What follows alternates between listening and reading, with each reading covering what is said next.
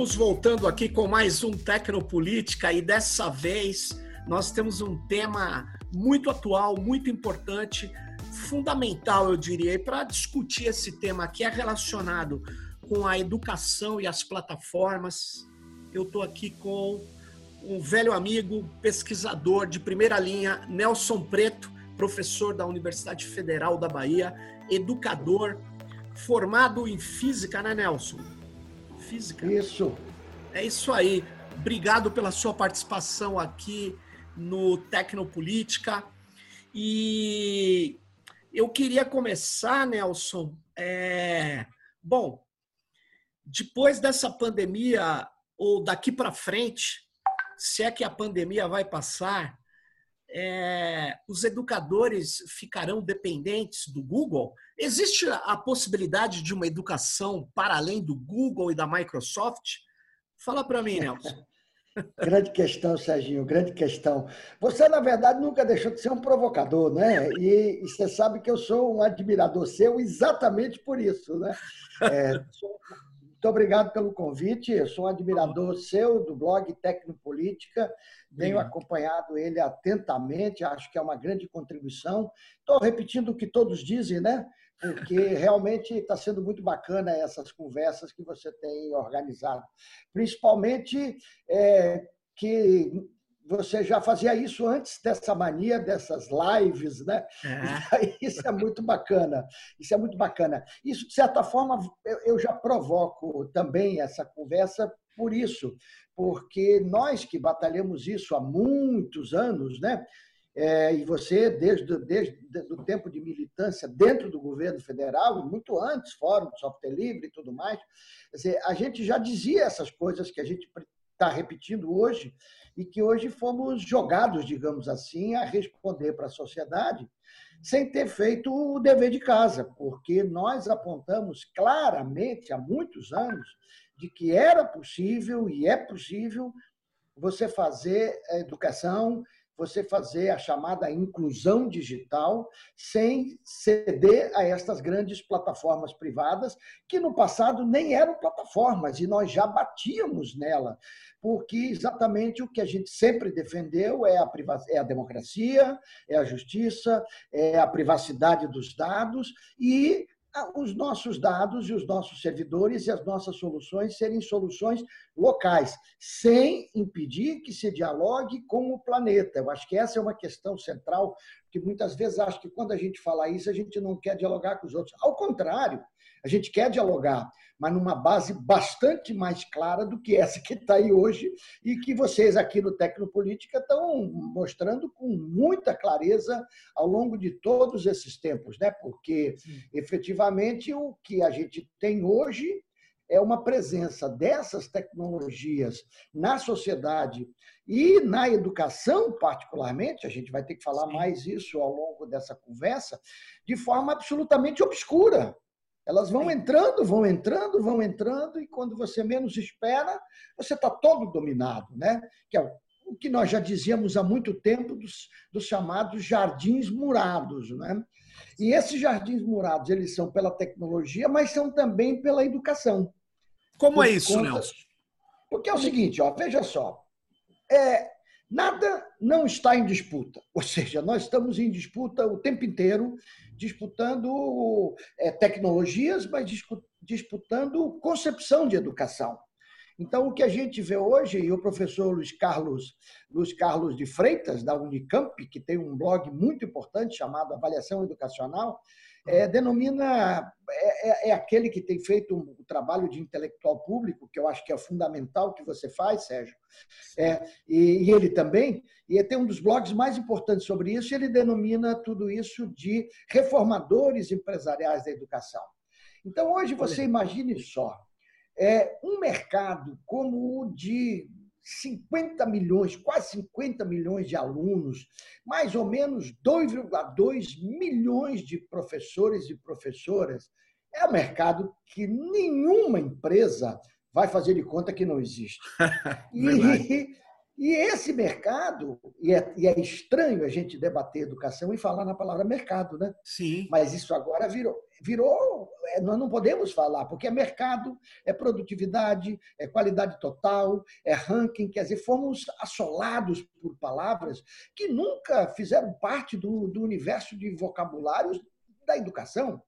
No entanto, hoje você tem que falar disso o tempo inteiro. Então, esse mercado dos reformadores educacionais de educação se apropriou de uma solução muito inteligente, que é uma solução mesmo meio de, de, de, de, de assim, de, de desopilar o fígado dessas grandes empresas que têm lucros fenomenais, e elas criam, então, fundações, né? fundações muito gentis, muito generosas, muito bacanas, e aí depois agrupam-se em torno de todos os movimentos, e esses movimentos terminam constituindo, como, por exemplo, o Todos pela Educação, e todas as fundações que estão ali de apoio, terminam se constituindo numa espécie de um Ministério da Educação paralelo. Né? E esse Ministério da Educação Paralelo, ele não só vai definindo as, as condições concretas da definição das políticas públicas para a educação, e o exemplo mais claro disso é a Base Nacional Comum Curricular, e a gente depois volta a ela, e isso não é só desse desgoverno, isso já vem de lá de trás, há muito tempo, muito tempo. Inclusive, a Base Nacional foi aprovada na Conferência Nacional de Educação, ela podia não ser como foi, Aí já é outra conversa importante também. Mas eu dizia então, então essas grandes empresas não só definem as políticas públicas, ou, ou pelo menos têm forte influência na definição das políticas, como mais do que tudo, elas começam a costurar por fora algo que é o mercado fenomenal, que é o mercado dos sistemas, das soluções tecnológicas e de conteúdo. Aquilo que foi o meu estudo de mestrado, que era o livro didático, quando as empresas de editoras né, saíam batendo de porta de secretarias de educação, de prefeitos, para poder os professores adotarem os livros, hoje está sendo feito com computadores, com tablets e principalmente com soluções padronizadas para a educação, para atender o quê? A Base Nacional Comum Curricular, em, outro, em última instância, a essa lógica de mercado que imperou na educação Nelson. pública. Pública. Não, é, é, que é um detalhe que eu vou falar, mas você está contando esse, essa lógica, aí você resgata o livro didático, que é uma bela relação que você faz com, agora com o computador. Mas eu me lembro quando eu estava montando os telecentros aqui em São Paulo, 2000 e um, sei lá, apresentaram uma lousa, uma lousa digital e queriam vender para tudo quanto é lugar. Lembra disso? Uh! E vendeu, diziam, viu? Vendeu. Mas diziam, diziam, que ia mudar a educação do planeta, a lousa. Mas não tem dúvida. Não, eles, eles, eles sempre vão mudar a educação do planeta. E, na verdade, o que muda é o lucro deles, cada dia, cada dia para cima. E, e, esse é o drama. E você não imagina. Então, imagina a quantidade de candidatos a mestrado e doutorado que vieram para serem é, é, é, é, bolsistas, nós, para serem pesquisadores, para analisar a influência da lousa digital na educação pública brasileira. E as prefeituras gastavam fortunas.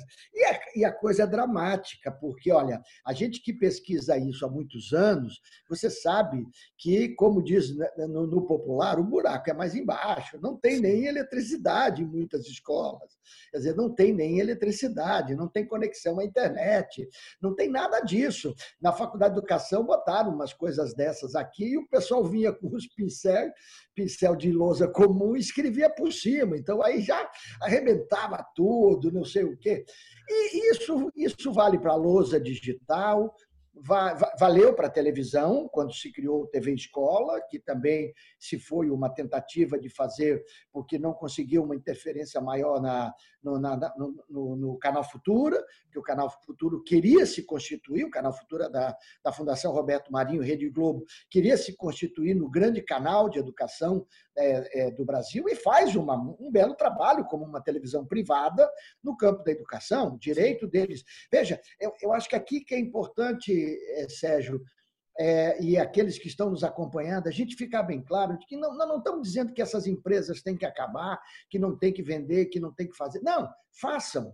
O que a gente não pode é obrigar um menino desde os seis anos, cinco, quatro, às vezes, de idade, ter como solução uma solução entregue por uma empresa que vai transformar nele num consumidor cativo amanhã. Você imagina, para pegar o exemplo, quando a gente começou a conversa, o Google. Então, se eu começo a usar o Google desde seis anos, quando eu chegar lá no meu, no, na, na, minha idade de juventude ou, ou, profissional, eu não vou ter dúvida que eu vou dizer que a única coisa que existe que funciona é o Google. Aliás, então, esse é o primeiro antes de ir para o segundo, reforçando esse teu primeiro. Quando a gente montou os telecentros de São Paulo e colocamos Linux nele, software livre, GNU Linux, as pessoas falaram, pô, mas as pessoas de alto nível, as pessoas que já usavam Windows, os, as pessoas que já estavam, na verdade, fidelizadas, como você falou, por, pelo Windows. Mas são pessoas uhum. de classe média alta, falavam assim pra gente, ninguém vai conseguir usar na periferia. Eu disse, não, é lá que eles vão conseguir usar. Porque eles não estão adestrados, porque na verdade Exatamente. é um certo adestramento que se faz. E a pessoa vai para um comodismo e depois ela não quer aprender o tempo todo.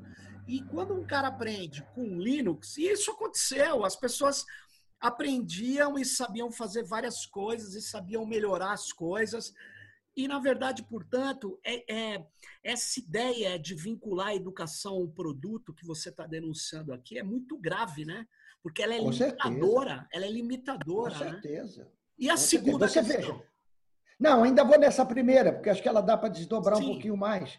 Porque você veja só, eu não sei se você lembra, mas o nosso grande inimigo, entre aspas, no passado era a Microsoft. Sem Quando dúvida. o Google apareceu, a gente disse, pô, agora a gente vai se livrar da Microsoft. Hoje a gente está como o nosso grande com dois inimigos. E você vê que a coisa do adestramento é tão sério, é tão sério. Essa provavelmente você conhece, todos que estão aqui acompanhando a gente e o seu blog já sabe porque eu insisto isso o tempo inteiro. O adestramento era tão grande no Windows, né, que para desligar você tinha que apertar um botão chamado iniciar e todo mundo dizia que era fácil.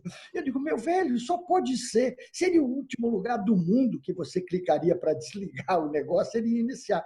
A gente vai, a gente foi adestrado mesmo, adestrado, e essa é a palavra. E mesmo no software livre, a gente não quer adestramento, a gente quer que possa ter na escola várias distribuições, várias, vários elementos sobre várias, várias possibilidades de experimentação porque a gente precisa aprender de fato é, qual é a lógica que faz uma máquina dessas funcionar e como a gente pode se apropriar dela para tirar o melhor proveito possível. Então, esse é um ponto. O segundo ponto é aquela ideia de que, não, mas o mercado precisa preparar para o mercado.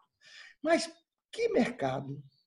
Você, você, que mercado? E não estamos falando de Covid, não. Não estamos falando na pandemia, nós estamos falando. Por isso que eu não, não falo de jeito nenhum em novo normal, porque não tinha normal. Era uma normalidade total da, da, da educação desqualificada, des, o descompromisso do Estado com a educação, mesmo todos falando sempre na educação como sendo sempre. Nunca vi nenhum político falar de que a educação não era importante. E, no entanto, nós estamos ouvindo isso há quantos anos? Então, o segundo aspecto é esse: é que essa preparação para o mercado é uma grande falácia, porque a gente não quer treinar ninguém para ser usuário de máquina, nem quer treinar ninguém para o mercado de trabalho. A gente precisa preparar as pessoas para serem cidadãos e cidadãs para o mundo do trabalho e não para o mercado especificamente, porque esse mercado cada vez mais vai ser extremamente dinâmico. Então é, esse é um primeiro, um segundo aspecto. O terceiro aspecto, que é aquele que todos os outros quarenta e tantos tecnoblog, é, tecnopolíticas já discutiram, que é a questão dos nossos dados.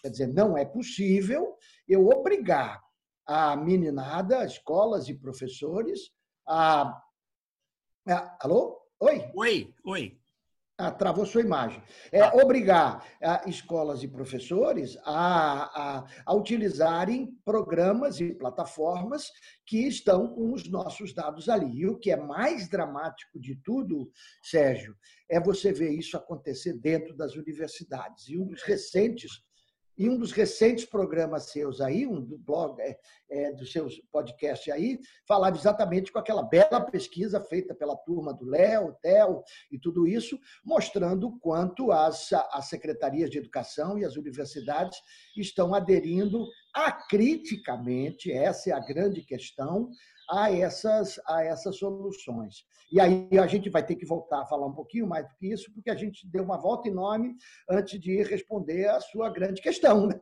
se há possibilidade de pular fora disso. Mas espera aí.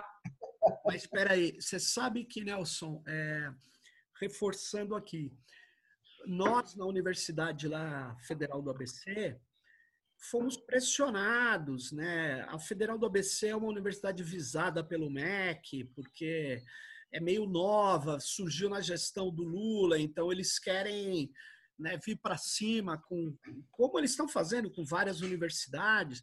Então uhum. as pessoas têm algumas pessoas têm muito mais receio. Então, ah, nós temos que fazer um ensino emergencial. Eu, eu fui contra, outros professores foram contra, mas a gente acabou, alguns de nós até aderindo para ver como funcionava, né?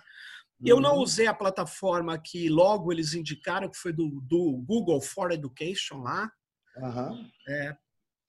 Mas, passado o primeiro quadrimestre, que lá, o, o, restante do quadrimestre, lá nós somos quadrimestrais e não semestrais, né? O nosso sistema periódico. E o que acabou acontecendo é o seguinte: os professores, Nelson, perceberam, muitos professores perceberam que o que, que é que a gente diz há tanto tempo. Uhum. E na Assembleia dos Professores, não da reunião oficial, Assembleia da Associação dos Docentes, os professores colocaram uma demanda para o reitor. Se for continuar o ensino à distância, tem que ser uma plataforma desenvolvida por nós. Olha que, que consciência que as pessoas estão adquirindo. Basta ter o mínimo de espírito crítico. Claro, Quer dizer, claro. uma plataforma onde nós possamos construir, porque existe técnicos suficientes, professores para fazer isso, existe, se juntar algumas universidades até, máquinas suficientes para hospedar isso. Então, Exatamente. romper Exatamente. essa coisa e é. uma coisa mais legal também, Nelson, que antes da gente entrar nessa educação para além do Google, uma outra questão que aparece é, é que era preciso, para continuar o, o ensino online, ou modalidades de ensino online, era necessário um senso de vulnerabilidades de alunos, professores e técnicos da universidade.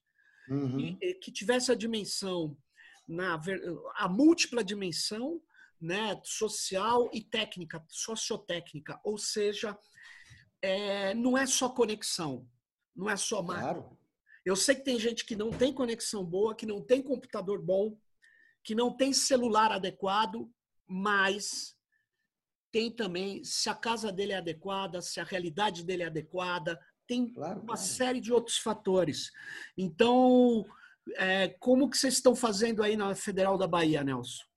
É, deixa eu só te complementar aí, que talvez eu acho que um outro dado muito importante dessas, desses, desses itens todos que você levantou é que, num momento como esse, tem também a situação emocional que a gente está vivendo. Claro. Né? Quer dizer, você não pode chegar e dizer assim: vamos embora, vamos embora, vamos embora, continuar a aula da onde estava, como se nós, professores, e os nossos alunos estivessem todos, ah, tá tudo bem, estamos em casa, etc. e tal. Não, não está tudo bem coisa nenhuma, está um inferno, tá, estamos com medo, estamos desestabilizados emocionalmente, porque estamos vivendo uma coisa que nunca ninguém viveu no mundo. Nem quem viveu guerra viveu isso dessa forma, porque lá você via a guerra, ou sabia que estava acontecendo. Aqui a gente não vê nada, a gente não vê nada e a gente está se encontrando com as pessoas quando precisa sair, dar um passo, e, e fica um com medo do outro, ainda mais para nós brasileiros, que nos Isso. acostumamos a nos ver, nos beijar, nos abraçar.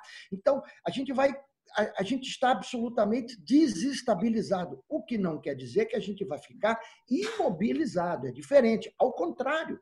A gente vai querer todas essas tecnologias, todas essas possibilidades, para que esse isolamento físico não se constitua como isolamento social, né? como um isolamento afetivo. Então, nós vamos estar conversando aí como é que você está, como é que está a Bianca, como é que estão os meninos. Pá, eu, eu, eu tenho visto muita gente fazer, ir para o bar. Eu, no sábado, fui lá com a turma do Trop Pixel para o bar e fomos para o bar. Eu fiquei na minha casa com meu drink, eles cada um, um, é, um, um, um, na Escócia, outro em São Paulo, outro lá, e foi super agradável, super bacana. Era melhor se pudéssemos estar ao vivo, claro. Mas então, isso é muito importante, Serginho, porque senão as pessoas terminam colocando, é, é simplificando demais em nome de 200 de eletivo, em nome do semestre, em nome de coisas que são só da burocracia da gestão da educação, desconsiderando a necessidade de pensar a educação em todos os níveis como uma coisa muito maior, muito mais ampla e muito menos é, é, é, é objetiva no sentido conteudista do que está sendo feito. Muito bem. Aí, só você falava aí sobre o uso do Google, né? Eu estava vendo aqui um artigo, são 100 milhões de usuários é, é, são em decorrência é, do Covid-19. Quer dizer, eles estão, eles, é, essas grandes empresas, essa é uma grande oportunidade de negócio para eles. Quer dizer, é uma coisa louca, não há a menor sensibilidade de nada, eles estão entrando barra pesada. Tudo aquilo que nós estávamos tentando segurar, certo? Eles estão entrando com força total porque nós não conseguimos evangelizar tantos dos nossos colegas em todos os níveis. Então vamos lá. Aí falávamos sobre se, se tem possibilidade de, de uma educação sem Google. Sim, mas é mais do que sem Google. Nós não podemos cair na, na, na, na, na ilusão de que nós vamos trocar, como fizemos Microsoft por Google, Google por uma outra coisa. Veja só, eu acabo de ler uma, um aplicativo de um tal IPTV, uma é. matéria do Intercept, você viu, né? Um, um aplicativo mesmo que usava o streaming, está sendo usado por onde? São Paulo, Paraná, Amazonas e Pará. Quer dizer, também não queremos isso. Também não queremos isso. Aliás, qual é a solução? Ah. Deixa eu só falar uma coisa. Esse aplicativo aí, eu sei, o Intercept fez uma bela matéria, foi até na é sede, que a sede é uma, um cubículo. Agora, você é. olhando, eles trabalham para a extrema-direita, né? Eles trabalham é, eles podem ter entregue dados dos adolescentes e crianças para as hostes bolsonaristas. Isso tem que ficar... Claro, claro. É, porque... É o gabinete do ódio. O gabinete do ódio. Então, o que, que acontece? É, como é que um governo faz um contrato desse, Nelson? Quer dizer, pelo amor de Deus, como é que faz um contrato? Aliás, eu vou, eu vou falar que esse contrato é muito parecido com o acordo da Cisco com o Ministério da Ciência e Tecnologia do Brasil. Pois Você é. vai falar, ah, não, mas a Cisco é uma mega empresa. Sim, mas essa daí é uma pequena empresa ligada a, a uma grande falcatrua bolsonarista. Então, claro. E, e, quem sabe, se não com grandes conexões internacionais é, todas, porque eles podem não estar nem começando do zero isso aí. Então, isso é muito importante. E por isso, aí voltamos exatamente por isso que o que a gente precisa. Eu me lembro, Serginho, quando começou a coisa, porque a gente é mais velhinho, né, do que muitos do que Sim. estão nos acompanhando. Então, a gente é do tempo de golfer, dessas coisas. o cara lembrou. E, é, imagina só, né? E, e, e, aí o pessoal disse: ah, mas estamos vivendo uma inundação de informações, isso é um problema. Eu digo: não é um problema. O problema é que isso nos coloca uma excelente oportunidade, porque aí nós precisamos trabalhar, e nós, educadores, para formar um leitor crítico. E como a gente precisava de um leitor crítico da, da pouca mídia que tinha, que eram os jornais impressos, agora a gente tem que ter o leitor e a leitora crítica dos jornais, das revistas, dos blogs, dos aplicativos, das plataformas. Então, esse é a essência da educação. A educação não pode sair correndo atrás de soluções que é, é, é apresentada pronta, porque aí o que, que vai acontecer? Ela vai chegar na escola e o professor, que teria que ser a grande liderança política e intelectual, a grande liderança política e intelectual, vira um, um, um mero executor de tarefa que é o que acontece nas grandes redes privadas, que são geridas a partir de centros que produzem todos os materiais e os professores só fazem executar aquilo ali. E aí, obviamente, educação à distância, educação remota, quando não é efetivamente uma educação interativa, uma educação que possibilita essa conversa, como a gente está tendo aqui, né? ela, ela, ela vai vai de encontro a essa solução. E a gente precisa, então, estar muito atento que podemos fazer uma educação sem o Google, podemos fazer uma educação sem esses reformadores empresariais de educação, e isso significa trabalhar por políticas públicas que fortaleçam os professores, as professoras e as escolas. Por isso que a gente chama aqui no nosso grupo de pesquisa Educação, Comunicação e Tecnologias, da Faculdade de Educação da UFBA, de educações. Ou seja, não é uma coisa uniforme, homogênea, que vai ser distribuída. E se você trabalha com essas plataformas, não tem jeito, você fica preso dentro delas. E nos aplicativos a mesma coisa. Mas, Nelson, você quer coisa mais pobre que a arquitetura de informação dentro do Facebook? É aquela coisa ah. toda limitada. E as pessoas acham que aquilo. Oh, eu falo, não, é, aquilo não é algo bom, nem algo diverso, nem algo criativo. É limitador, né? Bem limitador. É claro. É completamente limitador. Então, eu, eu imagino que o que você está falando é que nós precisamos organizar uma reação é, em defesa da criatividade na internet, em defesa com da criatividade na educação, né? E que, com certeza, com certeza. É, que, infelizmente, nós não estamos conseguindo articular. Eu acho que é, se nós juntássemos é, as educadoras, educadores, os técnicos e as técnicas dessas nossas universidades que querem ter uma outra visão, a gente podia fazer uma articulação de uma rede federada que suportasse é, uma série de aplicações que possam ser diferentes para cada universidade. Né? É você já, Serginho, você já imaginou? Eu vou, eu vou falar só na Bahia. Sim. Hoje nós somos 13 instituições públicas de ensino superior. As universidades federais, as universidades estaduais e os institutos federais, o IFE baiano e o IFBA, com campi espalhado por todo o estado. Você imagina isso tudo trabalhando de forma articulada? Nossa. Quando eu falo de forma articulada, eu falo articulado, por exemplo, articular as editoras universitárias, eu falo articular o software de gestão de biblioteca, eu falo articular ah, os grupos de pesquisas do ponto de vista de suas redes, de suas plataformas, as plataformas online para que a gente possa ter repositórios de informações e tudo isso. E, e, tudo isso não seria difícil, porque a rede nacional de, de, de instituições de ensino superior é, é uma rede muito fortalecida. Agora, o que, que a gente tem? É o que eu digo já há muitos anos, e por isso é importante se dizer: não é deste desgoverno. Esse desgoverno é tão desgoverno que a coisa é, passa dos limites. Mas eu digo: o que nós tivemos no Brasil são, são tivemos e temos são políticas públicas esquizofrênicas que as políticas não falam uma com a outra. Então, por exemplo, hoje o nosso desafio não é no campo da educação. O desafio da educação hoje depende do Ministério recriado das comunicações, depende do Ministério de Ciência e Tecnologia, depende de políticas do Ministério da Cultura. Então, agora, sem liderança federal, não tem como fazer. Então, nós temos que hackear o sistema. E eu fico pensando, a Andifes não podia ser uma grande hackeadora do sistema? Em vez de ficar só batendo corretamente, hoje tem que bater, mas não pode ficar só batendo. Nós podíamos fazer uma grande liderança do conjunto das universidades para que a gente avançasse nessa questão. Deixa eu te dar um exemplo, que eu acho que é um exemplo muito importante. É o caso da Catalunha. Olha só, olha só o que, que aconteceu e como a, a, a história do ativismo é algo de fundamental, coisa que você é e coisa que eu sou e me apresento como ativista com orgulho, com orgulho. Eu fui agora para fazer um pós-doutoramento de janeiro a julho.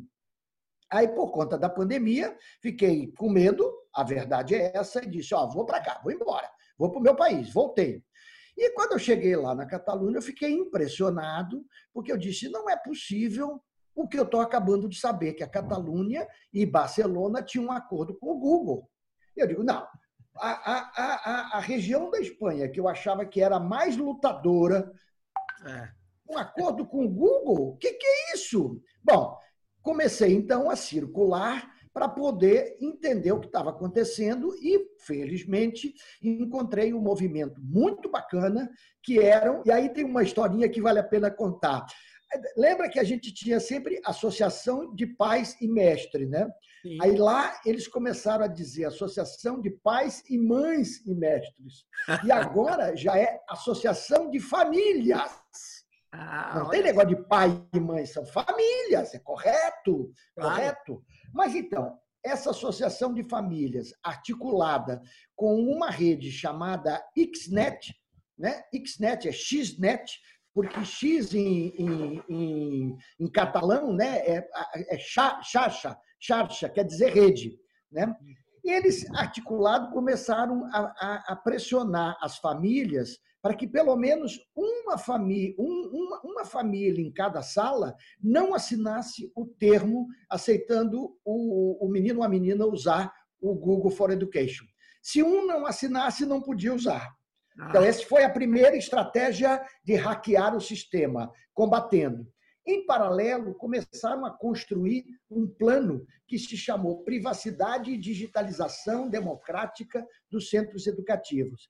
Fizeram isso na, na surdina ao longo de um bom tempo e há duas semanas atrás lançaram esse plano, um acordo que conseguiram fazer com a prefeitura de Barcelona para começar a sair do Google nesse sentido. E aí, qual é o, o acordo? Vou pegar os quatro pontos que eles colocam. Primeiro, aquilo que o Tecnopolítica vem discutindo sempre: servidores seguros e respeitosos dos direitos humanos. Segundo, a criação de uma suíte da educação, que é o equivalente ao, ao, ao, Google for Education, que, que, por exemplo, a gente pode fazer muito bem essa rede federada que você se referiu, com o Nextcloud e com o OnlyOffice, coisa, aliás, que eles estão usando Nextcloud e OnlyOffice, e nós também, no nosso projeto de pesquisa é, Conexão Escola Mundo, que eu coordeno junto com a professora Andréa Lapa, Andréa Lapa, da Federal de Santa Catarina, estamos usando também. Uma terceira frente é formação e capacitação digital, claro, começar a trabalhar mais fortemente para que as pessoas possam a se desacostumar à dependência, né? à dependência tecnológica dessas soluções proprietárias. E depois questões transversais para poder exatamente ajudar o ecossistema empresarial. Porque, no fundo, voltando ao meu tema lá das políticas públicas esquizofrênicas, se nós tivermos também uma política industrial e, e é, associada a isso, você imagina o parque tecnológico, a possibilidade de formação para desenvolvedores de aplicativo, de sistema, de soluções que a gente podia estar colocando esses meninos e meninas dos institutos federais, esses meninos e meninas da computação, da engenharia, todo mundo trabalhando de forma articulada para garantir isso que eu chamo, e está nesse meu último livro, Educação Educação, Educações, Culturas e Hackers, que é um ecossistema de informação, comunicação e aprendizagem. Ou seja, é um, um, um, uma grande rede que é tecnológica, mas não é só tecnológica. Quer dizer, é uma grande rede que articula tudo isso. Então, é possível, Serginho, é possível, meus caros e minhas caras. Agora, a gente precisa hackear esse sistema. E hackear o sistema político Obviamente, esse é urgente e hackear o sistema educacional. Agora, é bom, é bom é, fazer a gente fazer isso logo, viu, Nelson? Porque a, eu ia fazer a, a formação das pessoas está ficando afetada por isso. Eu ia fazer uma piada aqui, mas não é uma piada. Eu, eu vi o próprio general-chefe do Ministério. General-chefe, não, ministro da Saúde, que é um general, ele teve uma péssima formação de geografia.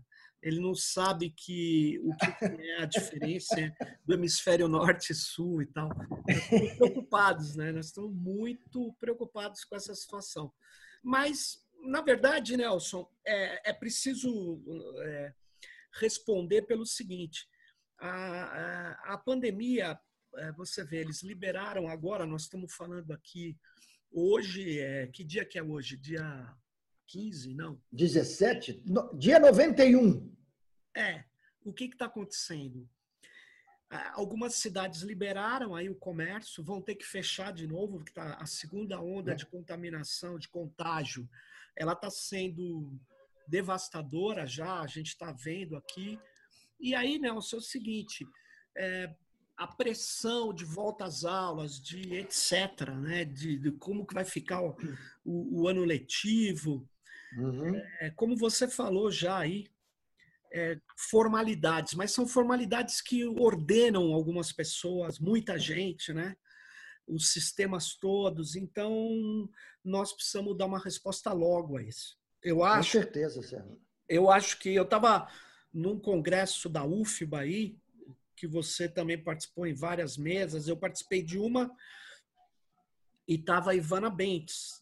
E aí uhum. ela falou que eles vão tentar ver como voltar com, com soluções tecnológicas. Eu falei, mas Ivana, nós precisamos fazer essas soluções junto aqui, porque não dá mais para falar, não dá tempo. Não, peraí, como não dá tempo? Eu prefiro juntar nossa expertise, juntar os nossos gênios. A gente tem muitos, tem aí na Bahia, tem gente em tudo quanto é lugar do Brasil. E a gente juntar é, e fazer o, uma, uma integração de ferramentas que funcionam muito bem, escolar, juntar com essas ferramentas uma infraestrutura que as universidades têm condição de dar. Com certeza. Gente, é, não fazer. Eu, é, eu cheguei a falar isso com você. A RNP tem um sistema legal e tal, muito bom, que foi, eu acho que, desenvolvido no Rio Grande do Sul. É de grande qualidade. Quer dizer, ele também precisa de mais infraestrutura para suportar a carga de muita gente usando, né? Mas claro, claro. em outras situações, a RNP, na minha opinião, faz um trabalho de acrítico em relação ao domínio dessas plataformas. O próprio Sisu, ele tá, ele, ele foi rodado nos servidores da Microsoft Azure. Pois Ou é, seja, o Brasil entregou dados sobre o desempenho escolar dos nossos jovens para uma empresa norte-americana, Nelson. Não, muito louco, muito louco, muito e, louco. E, é. que, é. nós, que vai permitir que eles façam análise para fazer produtos comerciais e entregar para a NSA, a outra parte. Nós, o Ministério, não está fazendo essas análises, porque fica com aqueles dados lá seguros lá dentro dos bancos de dados da Oracle, que é outra empresa. Com certeza. E a gente não sabe o que, que faz com essas cópias. Na verdade, é o seguinte: eu, eu tenho dito, nós estamos virando uma colônia digital, uma mega colônia digital, um território de passagem. Né? Eles vêm aqui, passam, extraem tudo, e os nossos educadores não podem aceitar isso. É isso que eu quero dizer. Então, eu acho que você tem. Com certeza. Pleno, pleno acordo. A gente está. É, é, você me perguntou uma hora como é que estava aqui na Bahia, né? Hoje tem o congresso da Andifes, né? Sim. Que está acontecendo, uma parte usando o YouTube, outra parte usando o MConf, né? Que é essa solução do conferência web da, da RNP. foram, foi feito um levantamento aqui, a situação é dramática do ponto de vista de acesso de alunos e de professores, e de professores. Eu estou vendo, por exemplo, é, é, a USP comprou, gastou um milhão distribuindo chips para os alunos, o Rio Grande do Sul já fez uma, uma, uma, contabilização e viu a, a, as universidades né, que não têm dinheiro para isso, e, e, quer dizer, são, cada um vai tomando a sua resolução para resolver o seu problema e a gente não tem essa solução coletiva. Né? A gente está com uma campanha aqui do nosso grupo de pesquisa que é para todo mundo liberar o Wi-Fi, por exemplo. Se você pegar uhum. essas grandes universidades públicas e privadas, empresas que estão com, trabalhando com menos capacidade na sua sede, todo mundo liberando o Wi-Fi, você cria uma grande rede, uma grande onda de solidariedade tecnológica para facilitar a conexão das pessoas. Então, e, mas não, não basta, quer dizer, não, não basta voluntarismo, nós precisamos pressão política. E essa pressão política ela tem que ser dada do ponto de vista do parlamento, no parlamento, no executivo e, ao mesmo tempo, hackeando né? hackeando por dentro. Não tem outro jeito. E o hackear por dentro, por exemplo, é enquadrar a RNP e dizer: bom, nós queremos a solução MConf parruda para todo mundo, junta Andif, junta as universidades e fortalece aquilo ali. Mas, ao mesmo tempo, também faz a crítica àquilo que não pode acontecer. É que, Nelson, é, você tocou num problema. Eu sei que a gente já está chegando no final do nosso episódio, mas é bom a gente dar um, conversar um pouco disso. Eu acho o seguinte: você fala, a solução é política. É sim a política, mas eu acredito que nesse momento não passa por dentro do Estado. Porque o ah, Estado é o Bolsonaro. É, aí você fala, não, não é. Não, o governo está dominado por um grupo de falastrões ou de incompetentes ou de mal intencionados, não sei, você, você escolhe o adjetivo. A palavra é essa. É, porque o que está acontecendo, Nelson? Veja, eu li uma nota que é do acordo Cisco-MCTI, não sou eu que estou inventando, né? Eu pus até no meu Twitter hoje. A primeira, a primeira é, é, o, o objetivo desse acordo, sem licitação com a Cisco, que é uma empresa norte-americana, é criar, é criar, porque não criaram, não existe, Nelson, é criar uma plataforma de inteligência artificial para organizar as políticas públicas e para fazer análises e para juntar dados. Ô, Nelson, você acha que não temos nenhuma grande universidade no Brasil que seja capaz de fazer uma plataforma de inteligência artificial que dê maior conhecimento, que empregue bolsistas brasileiros, que empregue laboratórios, que nem foi feito na TV digital. Mas aí é a Globo, né? A Globo não quer nem saber. A TV digital no Brasil. O Brasil tinha uma expertise enorme em TV digital. E Impressionante, né? Um padrão japonês, porque a Globo queria. É. Então. Jogaram fora tudo. Sempre, mas todo mundo sabe. Eu sei que alguns pesquisadores depois, por causa de contratos, falaram: eu vou ficar quieto, Sérgio, eu não vou falar nada, porque senão vou perder as verbas. E eu entendo, cara, ele não falou nada, mas nós tínhamos desde Campina Grande, passando por São Paulo, Bahia, Rio Grande do Sul, nós temos muita expertise em TV, internet também. Internet também, tecnologia, inteligência artificial, nós temos grupos bem desenvolvidos aqui. Só que o que a gente não tem é o apoio. Então, quando o MC, é, com certeza. Quando o MCTI faz uma política sem licitação, a lá Centrão. Aliás, o Centrão que agora vai entrar no governo de vez, ele sustentava, mas agora vai ter cargo, vai ganhar o Ministério da Ciência e Tecnologia. Aliás, o Ministério da Comunicação, eu acho que é do Das comunicações. Centrão. E agora vai voltar os caras do Centrão dando as cartas do tomar lá da cá, e eles não estão nem aí com política pública, né, Nelson? Eles estão aí com questões é, menores para a sociedade e maiores para eles, né? Que é o. Claro, por isso que a gente tem que hackear isso, Serginho. Não tem, não tem para onde correr, quer dizer. E aí as nossas, as nossas entidades, sociedades científicas, porque, rapaz, a, a Sociedade Brasileira para o Progresso da Ciência aderiu ao Google. Você está brincando? O sistema digital é um sistema. Eu era conselheiro, bati, bati, bati contra. E, assim, várias universidades, várias. Então, quer dizer, não é possível que a gente não compreenda a dimensão política desses atos, entendeu? Claro que a gente compreende as razões, porque se não há dinheiro, não tem como você sustentar uma solução de TI independente. Agora, vamos nos articular a, a, a, vamos nos articular o coletivo de sociedades científicas, o coletivo de. Por exemplo, toda sociedade científica faz congresso.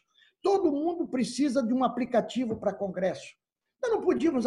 Só em torno da SBPC são 140 sociedades científicas. Não daria para criar um, um, um, um aplicativo para congresso, um, aplicativo para gestão de página de congresso dessa rede? Pensa nas 69 universidades federais, só as universidades federais. Pelo amor de Deus, daria para tudo, daria para tudo. Claro, depende de investimento e depende de decisão política. E a decisão política passa por sair destas plataformas, mas passa por coisas pequenas, mas que são centrais. Você sempre fala isso. Por exemplo, os formatos. Os formatos. Por exemplo, os formatos. Por exemplo, os licenciamentos. Até no Google, até no YouTube, as pessoas publicam seus vídeos lá e, em vez de escolherem Creative Commons, uma licença aberta, deixam a solução padrão, a, a, a licença padrão do Google, que é totalmente restritiva. Você pega a minha editora, a editora da UFBA, que tem um trabalho belíssimo, graças ao trabalho da professora Flávia Rosa, que coloca o livro disponível, mas não tem uma política de licenciamento. Então, o PDF fica disponível, mas lá carimbado copyright. Então, ele está disponível peronomútil, porque não está garantido que eu posso remixar, que eu posso distribuir, que eu posso. Um maluco que resolva dizer está copiando o meu livro, ele usa a lei de direito autoral e pode, pode colocar um processo. É, se então, você é não um... colocar que é Creative Commons ou é uma licença pública, pela nossa lei é copyright. É copyright, claro, exatamente. Quer dizer, mas isso, Sérgio, não passa pela formação das pessoas. E, e, eu me lembro, quando a gente quer debater esse tema aqui, os meus próprios amigos, meus próprios colegas dizem, mas não vem você com esses negócios aí, de negócio de software livre, de sair fora das plataformas. Eu brinco sempre, eu digo, quando você diz que está na internet, está no Facebook, você não está na internet. Você só está no Facebook. você, não está, você só está no Facebook, você não está na internet. Aquilo ali não é a internet. Agora, Nelson, então, sabe qual é o é... problema? Assim, eu acho, a gente vai ter que fazer uma nova conversa depois, em breve aí. Pelo seguinte, Nelson, é, nós precisamos combinar. É, se a gente não tem nenhuma solução naquela área, pô, vamos usar a solução proprietária porque nós não podemos viver do atraso. Por outro claro. lado, se você tem o YouTube bombando e essa extrema direita querendo dominar, vamos ocupar, mas vamos tentar que nossas estruturas nossas não fiquem só lá, que a gente claro. tenha alternativas. Essa é a falha que esses seus amigos não entenderam. O problema não é você quer o Facebook, eu não abandono, porque eu preciso estar tá lá para fazer luta cultural. Mas o problema é acreditar que aquilo lá é a internet, como você bem falou. Exatamente. Nós precisamos de outra alternativa. Nós precisamos... é, é, é o que a gente faz. É, Nelson, é a minha universidade falar, não, vamos colocar tudo no Facebook e no Google. Aí não dá. É. Aí não dá. É o que a gente faz com as nossas polêmicas contemporâneas. A gente usa Facebook, Twitter, Instagram, tudo isso para divulgar aquilo que é feito com software livre e solução pública, com servidores públicos e usamos aquilo para espalhar, mas o conteúdo está aqui. Eles podem apagar, eles podem fazer o que quiser. O lugar central é esse, ou seja, a casa onde dorme o conteúdo brasileiro é uma casa brasileira. Essa que é a questão. Quer apagar, não quer distribuir? Apague. Continua aqui. Excelente, Nelson. Infelizmente, nós temos um padrão. a gente chegou aí a mais de 40 mais de 45 minutos Estamos finalizando aqui esse episódio e vocês viram que tem vida inteligente além do Google. Os educadores têm possibilidade de superar tudo isso, não lá na frente daqui a 10 anos, é agora. Agora nós temos que ter alternativas. Então, Nelson, muito obrigado pela sua participação nesse Tecnopolítica e diga aí suas últimas palavras. O Nelson que tem, ele lembrou no final, os polêmicas contemporâneas, né, Nelson? Polêmicas contemporâneas, agora polêmicas contemporâneas em casa. Né? Estamos continuando a fazer normalmente. Eu acho que seguramente será já a, primeira experimentação para o pós para o, para o pós pandemia no sentido mais grave do momento. Seguramente a gente vai continuar com ela online e estamos fazendo com interação pesada. Estamos fazendo aqueles que estão participando quando quiserem entrarem para dentro da sala para debater exatamente como se tivesse num auditório. Na próxima, é, é, na, na, na, nessa retomada dos debates, né, a gente espera colocar ela como, como atividade regular da universidade, como era antes. Muito obrigado. Eu acho que o papo é sempre bom com você, Serginho. Você sabe que Tecnopolítica é um blog importantíssimo. Um abraço a todas e todos que estão nos acompanhando aí e vamos para frente hackear esse sistema. Obrigado aí.